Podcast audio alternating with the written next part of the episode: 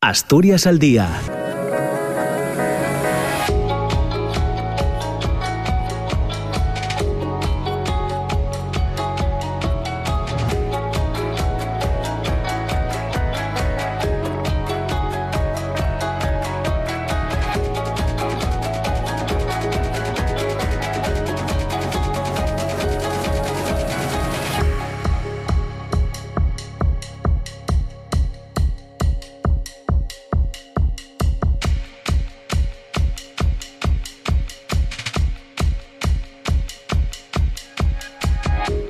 ¿qué tal? ¿Cómo está? Muy buenos días. 9 de la mañana y dos minutos. Bienvenidas, bienvenidos. Comienza Asturias al día en este miércoles 21 de abril. Comenzamos, ya saben, con un breve repaso a la situación, a la evolución de los eh, datos relacionados con, la pandemia. El lunes se diagnosticaron en Asturias 117 nuevos casos de COVID-19 y hay que sumar el fallecimiento, por desgracia, de una persona, de un hombre de 77 años. El SESPA realizó 2.975 pruebas. La tasa de positividad se situó en el 5,65, por encima del 5% que, como saben, indica que la situación epidemiológica está bajo control según la Organización Mundial de la Salud. Actualmente hay 171 pacientes hospitalizados con confirmación o sospecha de COVID-19 y otras 69 personas permanecen en unidades de cuidados intensivos. En relación a la vacuna, un total de 266.832 asturianas y asturianos, el 26,19% de la población de la comunidad autónoma ya han recibido al menos una dosis de la vacuna contra COVID-19, de las que 116.552 personas, el 11,44%, ya están inmunizados al haber recibido la pauta completa. Hoy queremos hablar de la situación de los eh, trabajadores eh, autónomos en, términos generales. El total de autónomos, 72.119, supone una pérdida, pérdida perdón, interanual de 384 eh, a costa de la agricultura, 330 autónomos menos, el comercio, 171 y manufactureras, 131 autónomos. Las solicitudes de prestaciones por cese de actividad han descendido de las 16.225 presentadas en enero a las 11.237 de marzo. Se trata de solicitudes, ya saben, motivadas por estar las actividades de sus titulares suspendidas o con severas disminuciones de ingresos de las que se han eh, concedido 10.023 el pasado mes de marzo. Las organizaciones de autónomos también alertan sobre la situación de unos 4.000 autónomos y pequeñas empresas que eh, eh, pueden tener que cerrar sus negocios si el Ministerio, si el Gobierno Central no reconsidera una ampliación de la eh, clasificación nacional de actividades económicas para acceder a las ayudas aprobadas para el rescate de estos trabajadores y, pymes. Precisamente el Consejo de Ministros daba luz verde ayer a un Real Decreto Ley para modificar las ayudas directas a pymes y autónomos por valor de 7.000 millones aprobadas hace unas semanas. Gracias a él, las comunidades autónomas tendrán un margen de flexibilidad adicional a la hora de ampliar y decidir a qué sectores y empresas conceder los fondos. En la modificación también se incluye la posibilidad de dar ayuda a empresas con pérdidas en 2019 por circunstancias extraordinarias, hasta ahora excluidas de las mismas. El Gobierno ha identificado más de un centenar de sectores, eh, siendo conscientes, decía la portavoz del Gobierno, de que cada región tiene características específicas. Los autónomos tienen también hasta el próximo 30 eh, de abril para renunciar al cese de actividad si ven que no cumplen en las condiciones y evitar así tener que devolver de golpe toda la prestación. Una prestación que aprobó el Gobierno en febrero, al igual que las anteriores, permite a los trabajadores por cuenta propia acceder a ella sin necesidad de justificar que cumplen las condiciones de facturación o rendimientos netos exigidos ante su mutua. Todo ello en base a las previsiones económicas que hizo el autónomo y que podrían no cumplirse. Y otro asunto que queremos tratar hoy tiene que ver con el programa integral de digitalización del comercio de Asturias 2021-2023 que cuenta con el asesoramiento de la Fundación CETIC, Fundación Centro Tecnológico de la Información y la Comunicación, y que tiene como objetivo lograr la transformación digital masiva del comercio de proximidad en Asturias. La intervención integral parte de un diagnóstico de situación, incluye acciones de formación, orientación y acompañamiento, además del desarrollo de soluciones innovadoras adaptadas al perfil de cada establecimiento. Inicialmente, este eh, programa integral de digitalización del comercio de Asturias, conocido también como programa DICA, prevé llegar a 5.000 establecimientos minoristas. En concreto, se realizará eh, se ha realizado un diagnóstico de situación de unos 3.500 comercios, mientras que otros 1.500 que ya cuentan con experiencia digital se beneficiarán de itinerarios de acompañamiento. Según un estudio de la Fundación CETIC, realizado a finales del pasado año sobre una muestra de 390 negocios, la situación del comercio minorista en Asturias se puede resumir eh, del siguiente modo. El 57,44% de los establecimientos dispone de página web, de ellos el 31,54% comercializa también sus productos a través de una tienda online. en el 78,9% de los comercios que tienen tienda online, las ventas por Internet suponen menos del 10% del volumen total, solo un 5% supera el 20% el 92,05 tiene presencia en redes eh, sociales y un 42,05% afirma utilizar canales adicionales como las propias redes sociales, aplicaciones de mensajería o portales de terceros para vender sus productos. Esta iniciativa se enmarca además en la concertación social y cuenta con una inversión anual para su periodo de vigencia hasta el año 2023 de casi 2 millones de euros, 1,7 millones exactamente. Son asuntos que hoy queremos tratar con Julio González Apico, director general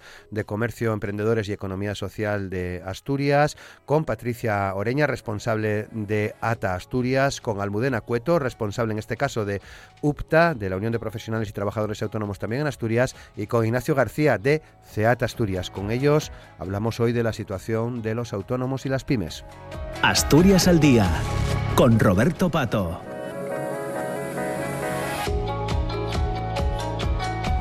9 de la mañana, 8 minutos y con Amor Argüelles, como siempre, en los controles de sonido. Eh, saludamos a nuestros eh, invitados e invitadas. Julio González Apico, ¿qué tal? Julio, ¿cómo estás? Muy buenos días.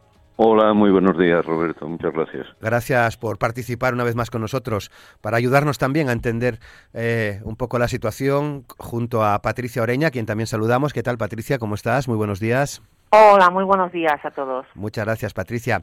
Almudena Cueto, ¿qué tal? ¿Cómo estás? Muy buenos días. Buenos días, buenos días a todos y, a todas. Muchas gracias también, Almudena. E Ignacio García. Eh, Ignacio García, ¿qué tal? Ignacio, ¿cómo estás? Buenos días, muchas gracias. Hola, muy buenos días a todos. Muy bien.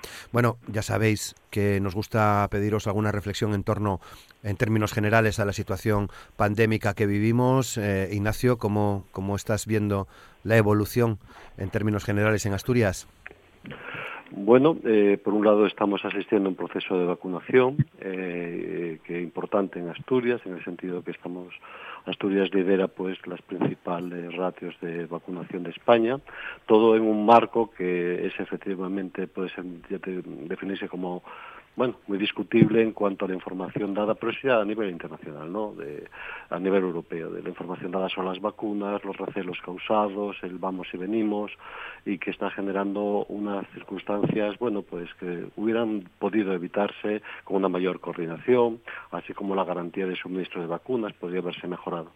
Pero en todo caso, y lo que se refiere al ámbito asturiano, pues está actuando pues con celeridad y eso debe ayudarnos a alcanzar esa normalidad lo antes posible. En todo caso, y mientras llega, pues lo que venimos diciendo hasta ahora, por un lado, las medidas de seguridad eh, y higiene necesarias y las restricciones mínimas necesarias e imprescindibles para llegar y cuidar la salud, y por otro lado ayudar a las empresas y a los autónomos que eh, se ven obligados a tener esas restricciones de la manera adecuada. Almudena. Bueno, yo creo que, que tenemos, eh, decías antes, ¿no? Los, los eh, porcentajes, ¿no? El 11% de la población asturiana ya vacunada, el 26% de la población asturiana eh, con, con, una, con una dosis, ¿no? Al menos eh, puesta. Eh, yo lo que quiero es que pensemos un poco, ¿no? En, en, en esa pirámide de población que tiene Asturias, que es una pirámide de población invertida, donde hay más personas en las franjas de edad eh, de personas mayores, que son evidentemente las que tienen más riesgo y las que tienen que ser las primeras en, en recibir la, la vacuna.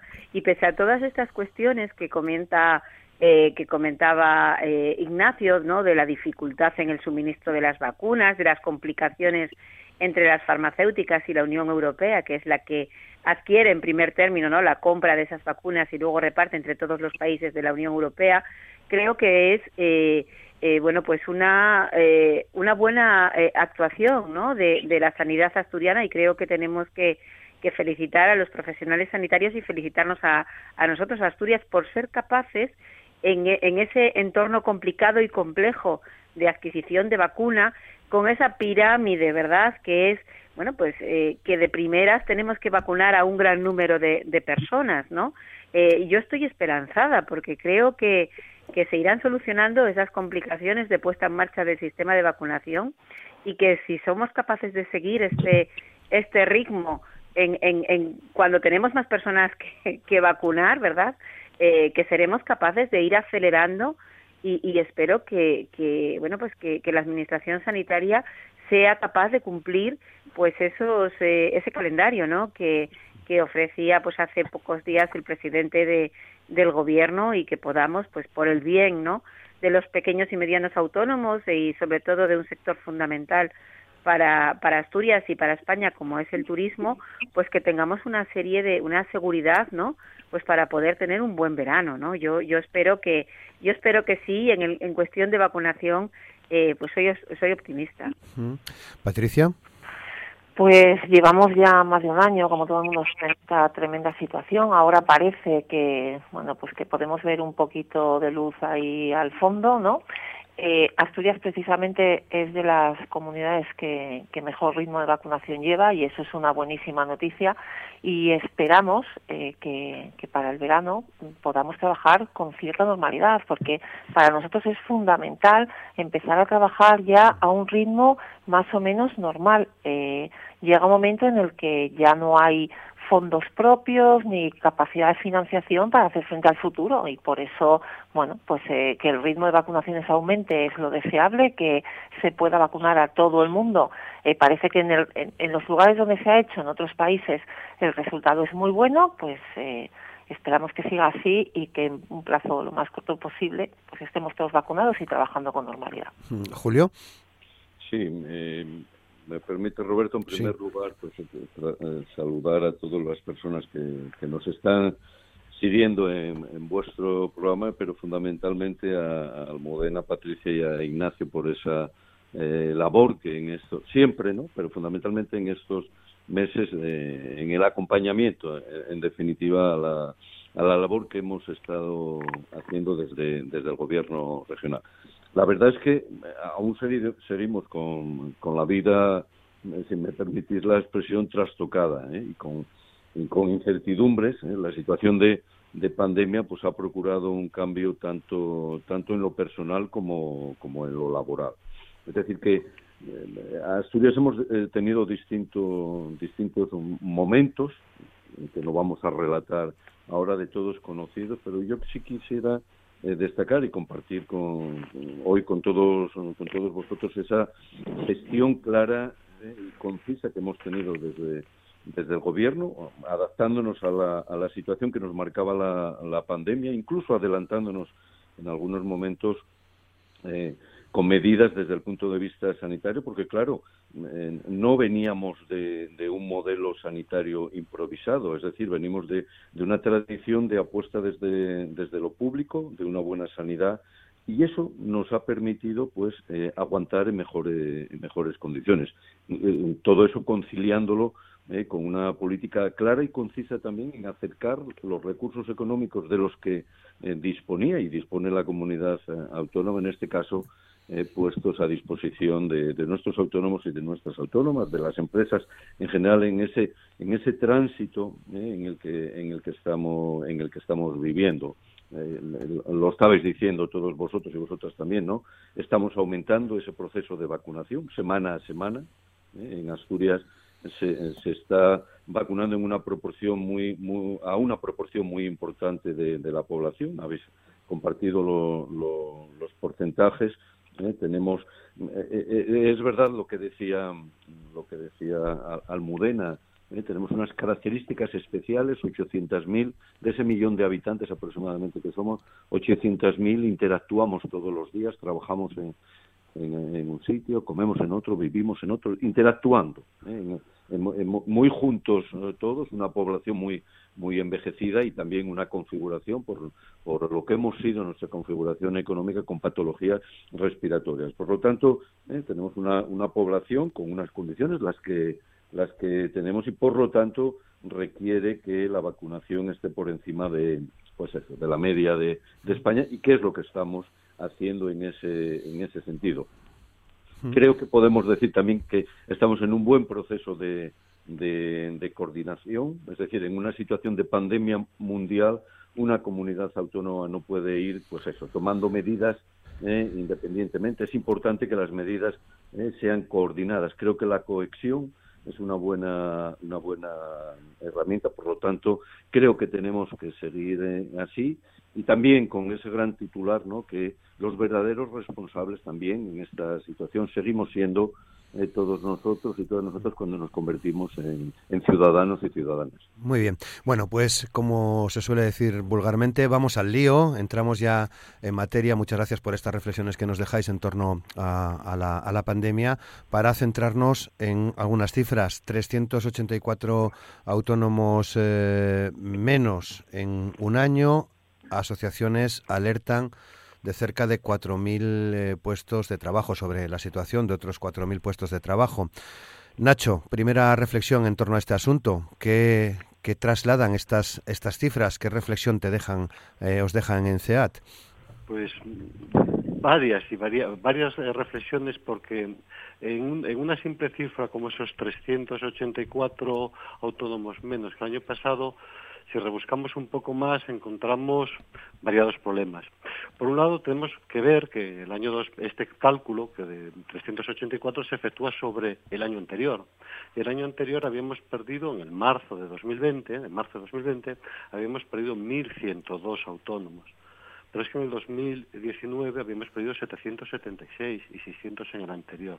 Es decir, malísimo año el de la pandemia para los autónomos, malos años anteriores y este año un poquito malo, pero no tanto como el año duro que fue el año 2020, eh, desde, desde marzo a marzo, pues eh, nos encontramos que es la punta de lanza, el, pico que nos sitúa en una situación verdaderamente terrible y lamentable para muchos autónomos.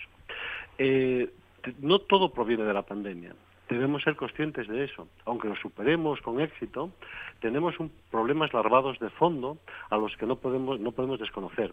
Tenemos que saber que tenemos un problema de envejecimiento muy grave, en el que más de 12.000 autónomos, y me refiero solamente a las personas físicas de los 45.000, son mayores de 55 años, que no tenemos reemplazo de los mismos, tenemos que saber también que se producen caídas porcentuales muy significativas de casi el 15% en algunos concejos, ahora que hablamos del problema demográfico y del reto demográfico, en concejos eh, eh, muy poca, eh, tienen poca densidad de población y que están perdiendo los pocos autónomos y empresarios que producen empleo y eso puede tener un impacto muy significativo en la evolución demográfica del concejo y tenemos que ver que se produce también en actividades tradicionalmente masivas en autónomos como son el comercio y la hostelería. Todo este conjunto de circunstancias eh, muy negativas, eh, con la amenaza además de que tenemos pendientes, pues como comentaremos seguramente, 10.000 autónomos en cese de actividad y otros muy frágiles. En consecuencia, eh, más que un mensaje de pesimismo, debemos tener eh, delante de la mesa un problema a resolver con muchas facetas. Resolver el problema inmediato de los que están en una situación de amenaza de cierre, pero también trabajar a medio plazo porque nuestro problema es estructural. El problema de las microempresas asturianas y de los autónomos es un problema estructural y que puede afectar a muchos aspectos. Caída de empleo, caída de actividad económica y afectando de manera directa a los territorios más perjudicados por el reto demográfico. Almudena. Sí, coincido en el análisis de, de, Ignacio Eh, pero, pero me gustaría añadir una, una cuestión, ¿no? A veces cuando eh, analizamos pues eh, las distintas medidas, ayudas, fondos y rescates que se ponen en el en marcha por, por tanto por la administración del Principado como por la administración de estatal, ¿no? nos, nos, nos quedamos en, en, la respuesta a corto, ¿no? A la respuesta corto de, de ayuda a aquellos sectores que eh, más directamente eh, están afectados por la COVID, ¿no? Y, muchas de esas ayudas a veces, bueno, pues lo, se, se, se, se juntan, ¿no? A que haya alguna medida restrictiva que vaya limitando su actividad, ¿no? Eh, nosotros desde UTA creemos que eso es un error, ¿no? Porque si es verdad que hay o puede haber algunos sectores que estructuralmente o que podrían presentar eh, problemas, eh, habrá que ser conscientes de que la COVID afecta a esos sectores de una manera eh, más dramática, ¿no? Y no podemos hacer una distinción entre cuáles son los sectores que están directamente afectados por los reales decretos que, desde el punto de vista sanitario, se, se aprueban para para cortar la pandemia y otros y otra serie de sectores porque eso pone en riesgo eh, que muchos autónomos, lo, lo, lo, hablaremos seguramente más adelante, que muchos autónomos, que muchas profesionales, en definitiva, que muchas eh, familias están absolutamente sin, eh, sin facturación en estos momentos y además se quedan fuera de las ayudas. ¿no? Desde UTA creemos que hay que ver con, con una perspectiva amplia que hay que elaborar estrategias que ayuden a salvar esta situación, creemos realmente en aquella frase que decía el presidente del gobierno, que nadie quede atrás, y que nadie quede atrás significa que no puede haber ayudas donde eh, se definan 95 sectores, 95 CENAES que sean los que alguien en un despacho, ¿verdad?, en, en Madrid y en el Estado decida que son aquellos sectores afectados por la COVID, cuando sabemos que todos los autónomos eh, en mayor o menor medida están afectados por la COVID, por lo tanto, pedimos que las ayudas pues estén ligadas a la realidad y estén ligadas a las pérdidas reales de ingresos eh, de los autónomos, porque entendemos que es de esa manera con la que se podrá ayudar y salvar y, y parapetar la caída de, de, muchos profesionales de, nuestro país. Eh, Patricia.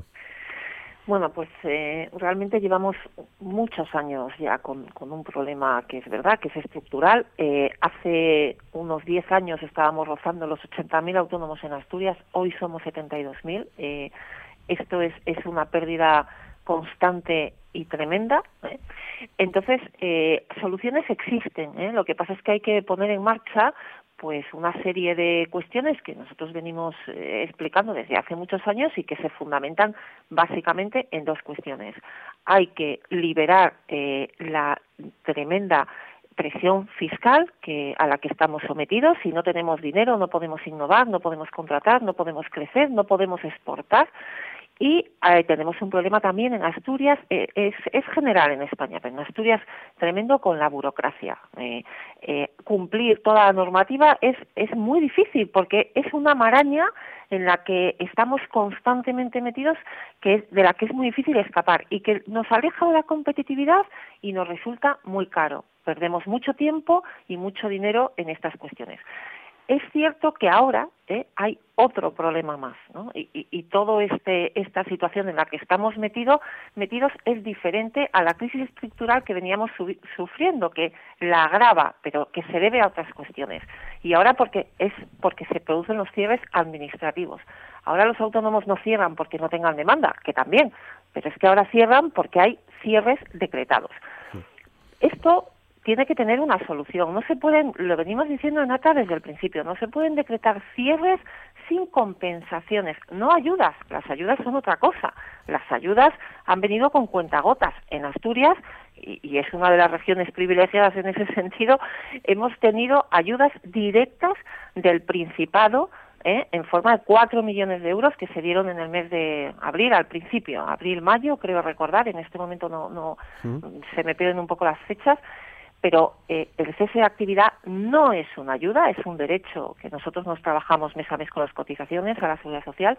Entonces, eh, los decretos de cierre tienen que traer aparejados compensaciones, porque es impensable que te manden a tu casa, no te dejen trabajar y no te ofrezcan una manera ya no de vivir, sino de pagar todos esos gastos que nosotros seguimos pagando mes a mes, en forma de impuestos, de gastos de mantenimiento, de gastos de, tener un negocio en funcionamiento.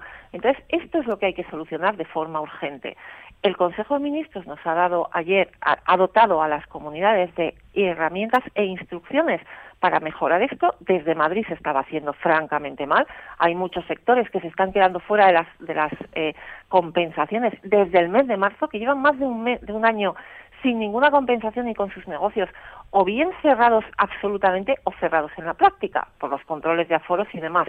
Y me acuerdo en estos momentos del ocio infantil que sigue cerrado desde marzo, desde hace más de un año, del ocio nocturno, de los problemas que sufre la hostelería, de las academias de refuerzo que llevan más de un año sin trabajar. Y esto, claro, es insostenible, pero además es que se quedan fuera de todo tipo de compensación que se haya dictado por la cuestión que decía Almudena, de que en los despachos se decide cuáles son los sectores que están afectados o no.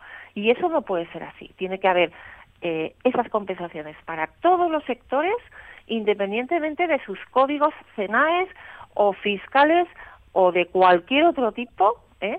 pero que se ajusten a la práctica de la gente que está sin ingresos o con los ingresos tan reducidos que no puedan mantener sus negocios abiertos. Julio. Bueno, estaba intentando ordenarme para poder compartir lo que quería y también poder contestar algunas de las cosas que, se estaban trasladando aquí, que siempre con el ánimo, por los años que llevamos trabajando en el ánimo de la colaboración y la, y la cooperación. Yo lo primero que quiero destacar es el compromiso del, del colectivo de autónomos y autónomas de nuestra comunidad autónomas, porque en, en tiempos complicados, tiempos complicados en general, eh, es decir, el que decide emprender una actividad por cuenta propia ya sabe que tiene un plus más de, eh, de riesgo. Es verdad que en la situación en, la que estamos eh, viviendo ahora, una situación, como decía anteriormente, de incertidumbre, pues eso eh, procura situaciones de cambios, ¿no? tanto en lo personal como en lo laboral. Por eso me gusta eh, compartir la, la, palabra compromiso que tiene el autónomo y la autónoma con, eh, con, bueno, en primer lugar, con su trabajo, porque es, de lo que vive, pero también con su, con su territorio. Eh, los datos siempre son complicados. Nosotros, como sabéis, tenemos una atalaya, ¿no? un observatorio, y a marzo del 2021, marzo del 2020, la diferencia es de menos 25 autónomos. Eh. En marzo de, del 2021 tenemos 72.148 y en marzo del 2020 teníamos 72.173, por lo tanto tenemos 25 autónomos autónomos menos. Pero estamos viendo en, el, en, el, lo que va de lo que va de año, por coger otro coger otro otro otro parámetro como el conjunto de, los autónomos. Por eso me gusta empezar hablando del compromiso que tienen ellos, ¿no? Como vemos desde eh, diciembre del diciembre del 2020, concretamente enero y febrero y ahora en el mes de marzo, como poco a poco eh, el número de autónomos va eh, va aumentando. Sigo con esa palabra del compromiso, es decir, la diferencia entre entre, entre marzo eh, del 21 y el mes anterior y febrero, pues hemos tenido 158 más eh, autónomos que se han dado de alta en este régimen y fundamentalmente están en, los, en los tres sectores que fundamentalmente son los que más aportan, ¿no? que es el comercio, la hostelería y la, y la construcción. ¿eh? Hay un, fuerte componente, antes lo decía eh, Patricia, eh, que seguimos con esa con ese componente que es el mayor número de, de mujeres del conjunto de la, del, del, tejido de autónomos del resto de, de España, es, de, es decir, hay que apoyar a ese, hay que seguir apoyando a ese, a ese, a ese colectivo, bueno, fundamentalmente por la importancia que, por la importancia que tiene. Y en definitiva, tenemos que conjugar todas las medidas que tenemos a, disposición, desde, desde la burocracia, que es un elemento que nos ha enseñado en tiempos de pandemia que es posible, es decir, nosotros tardábamos una media aproximadamente de cinco o seis meses en conceder una ayuda y hemos pasado pues eh, a mes y medio, dos meses. El que quiere emprender una actividad con normalidad lo hace de un momento para otro, el que quiere eh, emprender su actividad por eh, no sé, que quiere montar una pirotecnia, pues por ejemplo tiene que tener ciertos permisos y por lo tanto eso le va a llevar a ese concepto que llamamos burocracia. Pero la administración del Principado de Asturias está empeñado en ayudar al tránsito en este momento que estamos, al conjunto de autónomos y autónomas, a bajar esa presión burocrática que ya estamos y ya hemos, eh, hemos demostrado que, que, es posible y en definitiva em, procurar ese ese relevo generacional, porque no es un producto de un, producto ni un proceso de pandemia, que sino mm, fundamentalmente es de comunidad autónoma. Éramos una comunidad autónoma hace años minera, siderúrgica, algo de agricultura y algo de ganadería, ¿eh? y nos hemos convertido en una comunidad autónoma emprendedora y por lo tanto hay que procurar conjugar ¿eh? el tránsito que tenemos que eh, procurar a nuestras empresas, fundamentalmente seguir con nuestras ayudas ordinarias que tenemos ahí, la ayuda a la maternidad, no a, las mujeres eh, autónomas que tanto éxito fundamentalmente está dando en nuestra en nuestra comunidad autónoma, ayudar al inicio de la actividad, ayudar a la consolidación fundamentalmente en movilizar todos los recursos que tiene la comunidad autónoma, como estamos haciendo, y poniéndola a disposición, con ese refuerzo que me imagino que a lo largo de la reunión hablaremos de, lo que son las, las ayudas que tenemos puestas eh, en marcha. Eh, yo creo que son las mejores herramientas que podemos, conjuntamente con la colaboración y la coordinación, en este caso con el mundo del asociacionismo. 9 y 32. Vamos directamente a las ayudas. Nacho, ¿cómo están las cosas? Vamos a ver, eh, tenemos, digamos, tres grandes tipos de ayuda todavía, como quien dice, en funcionamiento. Eh, tenemos las del Principado de Asturias, pendientes, una buena, una buena inyección en su momento, introdujeron bastantes CENAES eh, sobre los primeros borradores y aunque faltan algunos muy esenciales y partiendo de la idea de que es un dinero limitado que hay que eh, repartir, eh, la solución final se acercó, eh, mejoró bastante lo inicial. las estatales, los 5.000 millones a repartir entre las comunidades autónomas. A, Asturias le correspondería, si no me equivoco, en torno a 108 millones de euros. He estado mirando esta mañana el Real Decreto Ley que aprobado ayer y decepciona un poco en algunas cosas. Nos sorprende que eh, el aspecto de las atribuciones a las comunidades autónomas establezcan que esa capacidad de aumentar eh, el número de los CENAES sea excepcional y debidamente justificado. Espero que eso no entorpezca pues las posibilidades que tiene el Principado de Asturias de adecuarlo a nuestra realidad e introducir pues CENAES claros que están muy afectados por el ámbito de la pandemia y que ya se introdujeron eh, en, la, en, solicitud autonómica y algunos más se quedaron eh, pendientes. Eh, y luego, pues en teoría, todavía quedaba dinero del fondo COVID, hasta los 100 millones de euros inicialmente incluidos en los presupuestos, que, pues, efectivamente, existiendo el problema económico, deberían incorporarse para solucionar. obviamente, aquí tenemos dos problemas. El primer problema es de rapidez, eh, cuando estamos en un proceso de sangría para muchos autónomos y, microempresas que no tienen ingresos o que los tienen muy limitados, un problema, una, una, un elemento, una medida esencial es que las medidas se adopten lo antes posible, aun sabiendo las complicaciones burocráticas y de gestión que conlleva estas ayudas, es evidente. Eh, y en segundo lugar, la cuantía. Son insuficientes.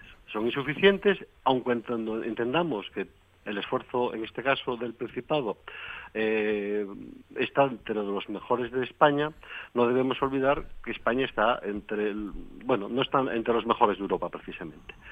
Eh, los esfuerzos eh, en ayudas directas son correctos y si no se puede con ayudas directas más, porque presupuestariamente no da, habrá que introducir unos factores que ayuden al conjunto de los autónomos y las microempresas y las empresas en general, por supuesto, para que tengan menos costes. En menos costes, aunque sea de una manera excepcional, y tirando de todos aquellos elementos, como pueden ser aplazamiento de impuestos, reducción de los mismos, eh, las tasas municipales, es decir, un conjunto de baterías que aunque parezca eh, eh, que es de carácter muy atomizado, en su conjunto pueden ayudar mucho a los autónomos y al desarrollo de su actividad.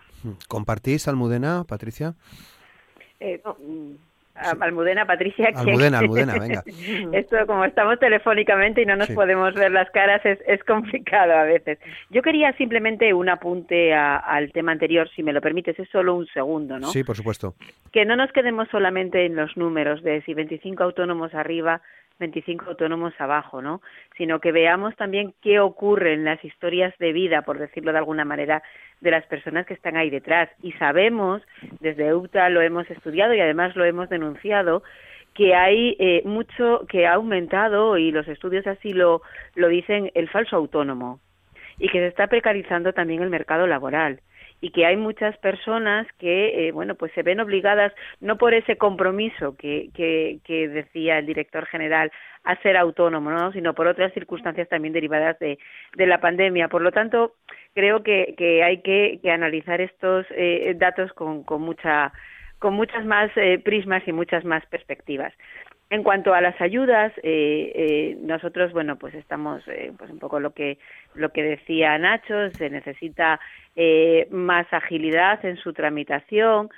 Creemos que se necesita también afinar más, afinar más, es decir, estamos en, en, en, un momento, ya llevamos pues más de un año de pandemia, en que tenemos que ser capaces de poder conjugar esa celeridad que pedimos en las mismas, pero también esa adaptación no todas las personas que reciben ayudas están en, en la misma eh, situación. No es lo mismo un autónomo que haya dejado de facturar el 70 al 80% de su facturación habitual a alguien que tenga un 30 o un 40% de, de, de reducción en facturación, ¿no? Por lo tanto, esas cuestiones hay que eh, recogerlas en las ayudas.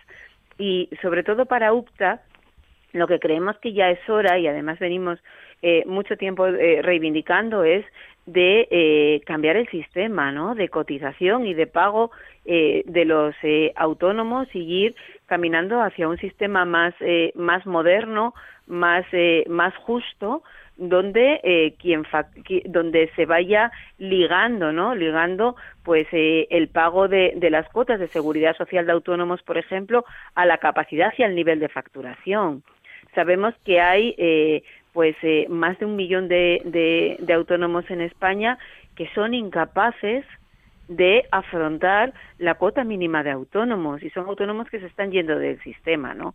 Necesitamos, bueno, pues eh, generar ya eh, un sistema de cotización justo para los autónomos y esa sería una ayuda, entre comillas, fundamental y necesaria en estos eh, en estos momentos.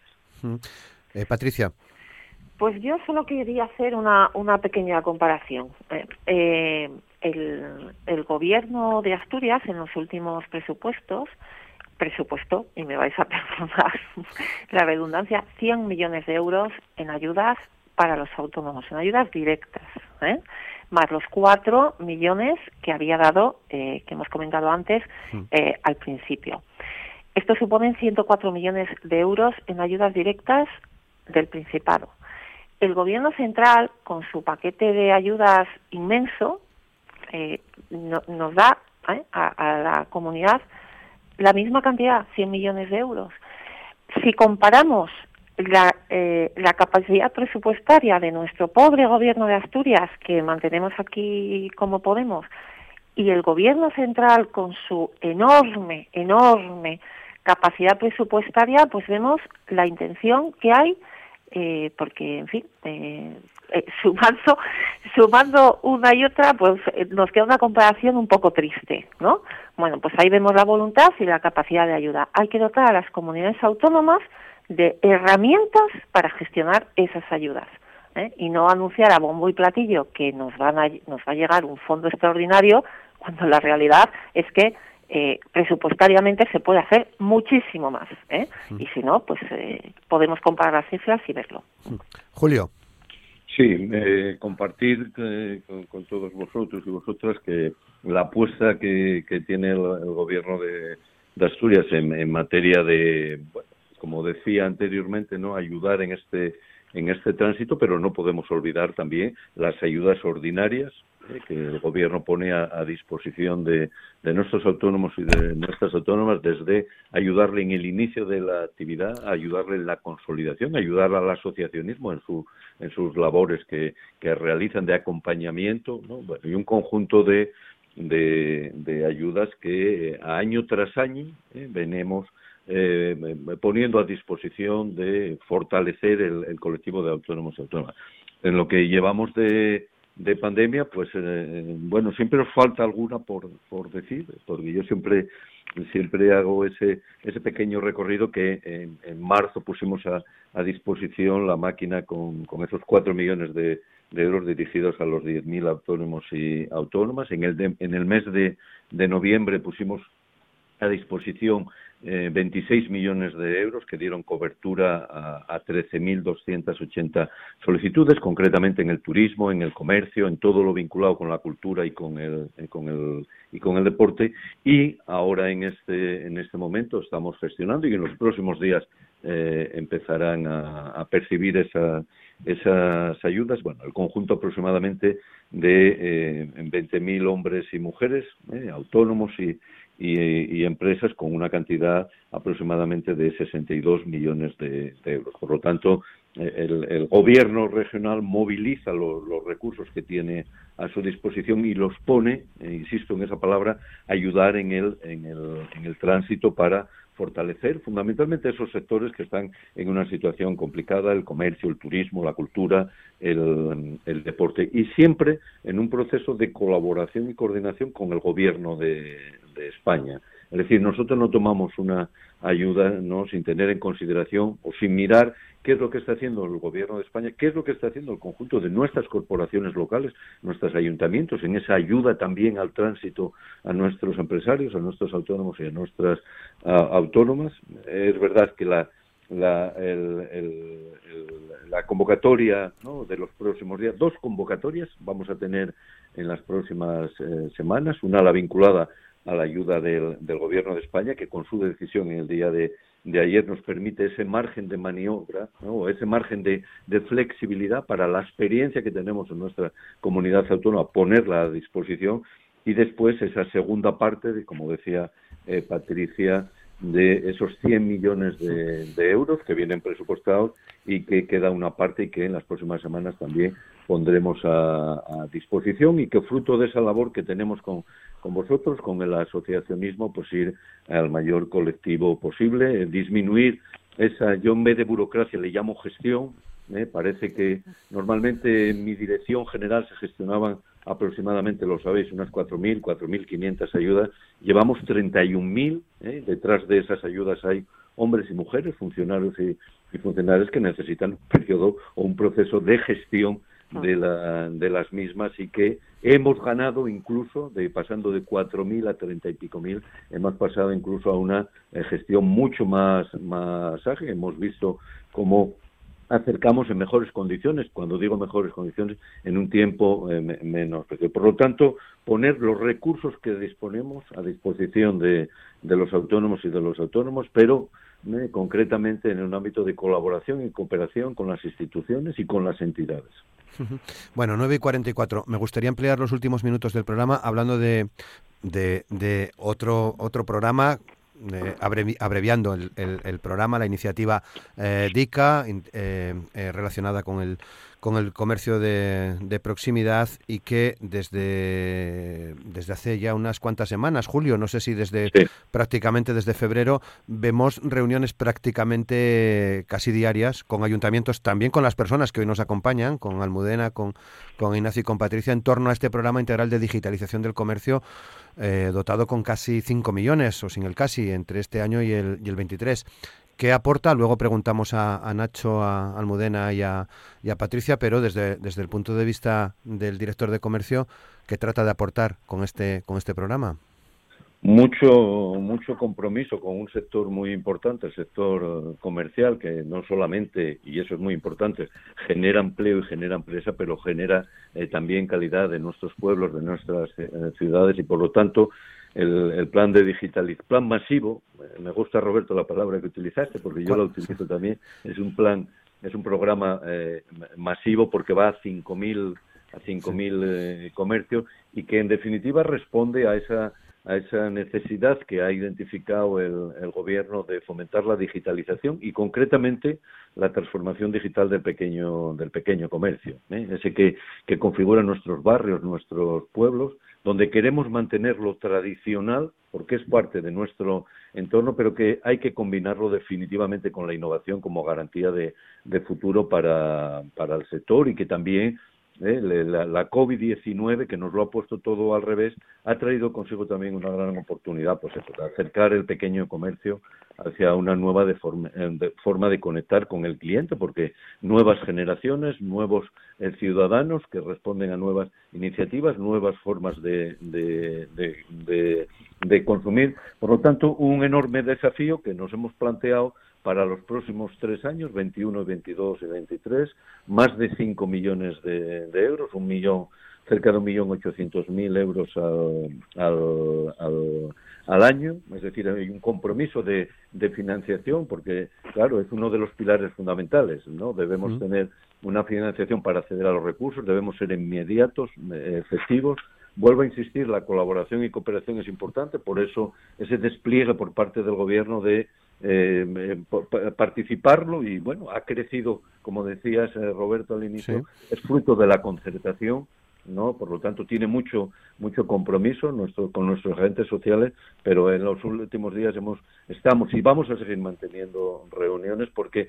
el objetivo es tener un comercio asturiano de proximidad rico con una transformación eh, digital, fundamentalmente porque tiene que adaptarse al contexto social, cultural y económico. Por lo tanto, el objetivo, y ya termino, porque en tu descripción anterior lo has plasmado bien, el objetivo es conocer las necesidades reales que tiene el sector y actuar sobre las mismas. Bueno, ahí no podemos olvidar eh, que hay que capacitar al sector y que tenemos que tener eh, una participación proactiva del, mismo, del mismo sector. Por lo tanto, sobre los pilares fundamentales de la sensibilización, la capacitación y la innovación, creceremos en los próximos tres años en el, todo el territorio español. Español, sí, asturiano, vamos a aportar algo al español eh, también y fundamentalmente sobre una base muy sólida que no debemos de olvidar, ese talento y esa experiencia que ya tiene el propio sector eh, comercial y que sobre ello nos apoyamos para poder crecer. Desde luego, eh, Julio, casi te sale lo de Asturias, es España dentro de Asturias, en fin, o lo eso lo dejaremos para otro día. el plan, Julio.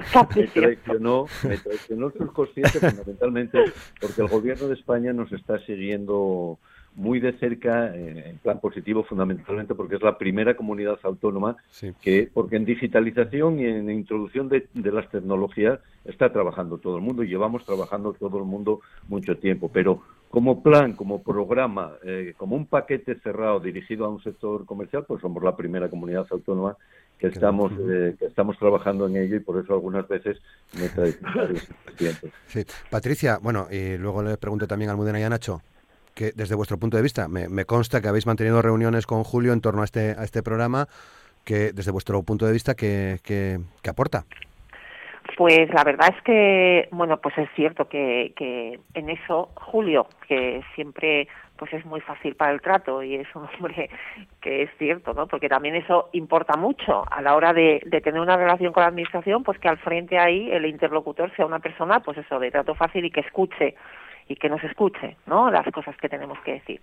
Eh, estuvimos hablando el otro día, junto con Almudena y Nacho también, los tres, eh, nos estuvo explicando el programa de digitalización del comercio que ponen en marcha. Bueno, nosotros creemos que es fundamental porque eh, el comercio es un sector muy, muy importante dentro de los autónomos asturianos y que además lleva mucho tiempo muy castigado, ¿no? Si la palabra sirve porque hay una gran parte del comercio que es muy tradicional, que, que no, se ha, no, se no ha adecuado sus canales de venta a la, a la venta online, por lo tanto, pues la competencia que está sufriendo es brutal, ¿no? Junto con la bajada de demanda que hay en este momento, pues, pues los coloca en una situación muy complicada.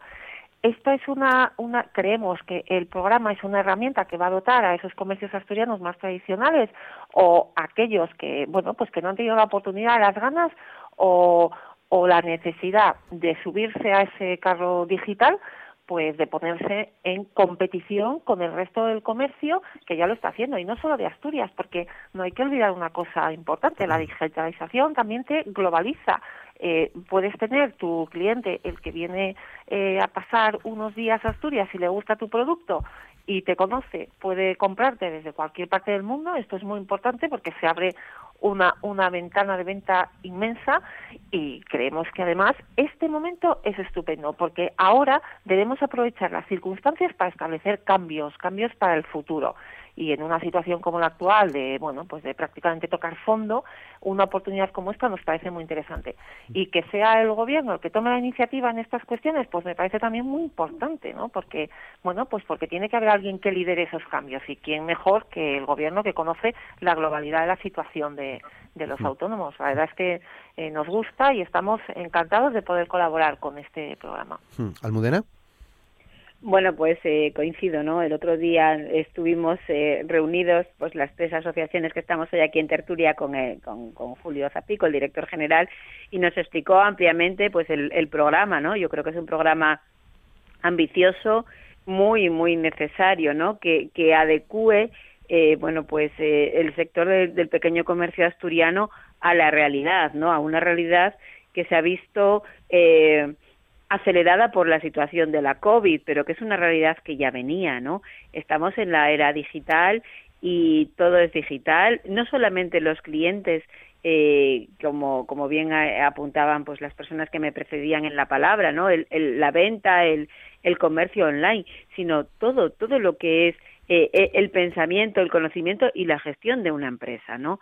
Y, y el pequeño comercio tiene, bueno, pues eh, eh, la misma necesidad y además tiene la misma capacidad que cualquier gran eh, empresa para poder adecuar la digitalización a su a su gestión, ¿no? A su cadena de valor, no solamente eh, quienes para mejorar la relación con sus clientes y llegar a nuevos mercados, sino también para eh, favorecer, bueno, pues todo lo que tiene que ser la gestión administrativa, la gestión de proveedores, eh, pues eh, absolutamente eh, todo, ¿no? Y hay que empezar a pensar en, en esa realidad, porque esa realidad es en la que en la que ya estamos, ¿no? eh, por lo tanto, yo creo que es muy importante, que es eh, necesario que además creo que es pionero eh, el, el, gobierno del Principado de Asturias en un plan integral de estas características y en las que evidentemente pues pueden contar con con UPTA pues para intentar llegar sobre todo y además como decía antes Nacho a todos los rincones de Asturias y también al mundo rural, ¿no? Creo que el mundo rural asturiano lo necesita eh, lo necesita mucho porque eh, pues la digitalización nos tiene que ayudar a, a, a, fijar la población ¿no? y a encontrar nuevas oportunidades para poder captar también personas y autónomos que puedan desarrollar su actividad en, en, en ese entorno eh, que tenemos en Asturias y que además es tan preciado y que está siendo tan preciado ahora en estos momentos de, de pandemia, el entorno rural. Claro. Eh, Nacho. Pues efectivamente, y tal como han comentado mis compañeros y compañeras de tertulia, pues efectivamente es muy importante por el ámbito eh, de la actividad que se dedica, el comercio, la primera entre las actividades de los autónomos, capilarizada para todos los territorios de Asturias, fundamental para desde el punto de vista económico y social, porque es fundamental la materia, la digitalización, algo esencial en todas las actividades, algo que hay que incorporarse y si no es eh, una amenaza, un lastre eh, muy serio si no lo tenemos, y eh, por suponer además la oportunidad de modernizar un sector que paulatinamente se está viendo afectado por múltiples sistemas de comercialización, por mucha competencia y eh, necesita incorporarse eh, a la actividad digital, eh, para el medio digital como modo de, de funcionamiento, eh, como las grandes empresas como las medianas empresas, pero adaptadas a su capacidad y a sus clientes y al ámbito de su de territorio en el que lo realiza. Claro. Apoyamos totalmente, desde luego, este, este, este, proceso, esta medida tan general e interesante. Muy bien, pues son las 9 y 55, tenemos al menos un minuto, algo menos, para una última reflexión eh, para, para vosotros, para vosotros cuatro. Julio.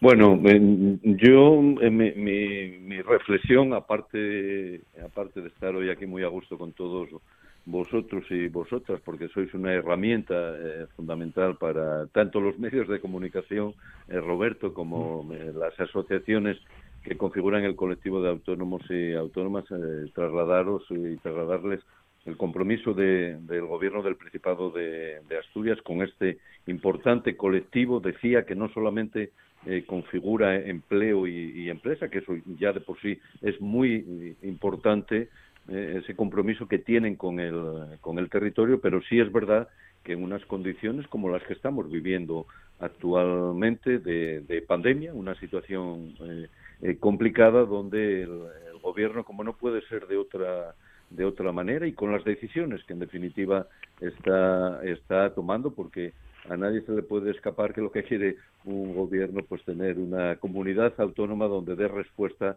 no a las inquietudes que tengan sus ciudadanos y sus ciudadanas, sus, sus empresas, esa fortaleza emprendedora, esa movilización de los, de los recursos que en definitiva lo que hace es ponerlos a, a disposición. En este caso, y que nos ocupa hoy al colectivo de autónomos y, autónomas del Principado de Asturias. Hmm.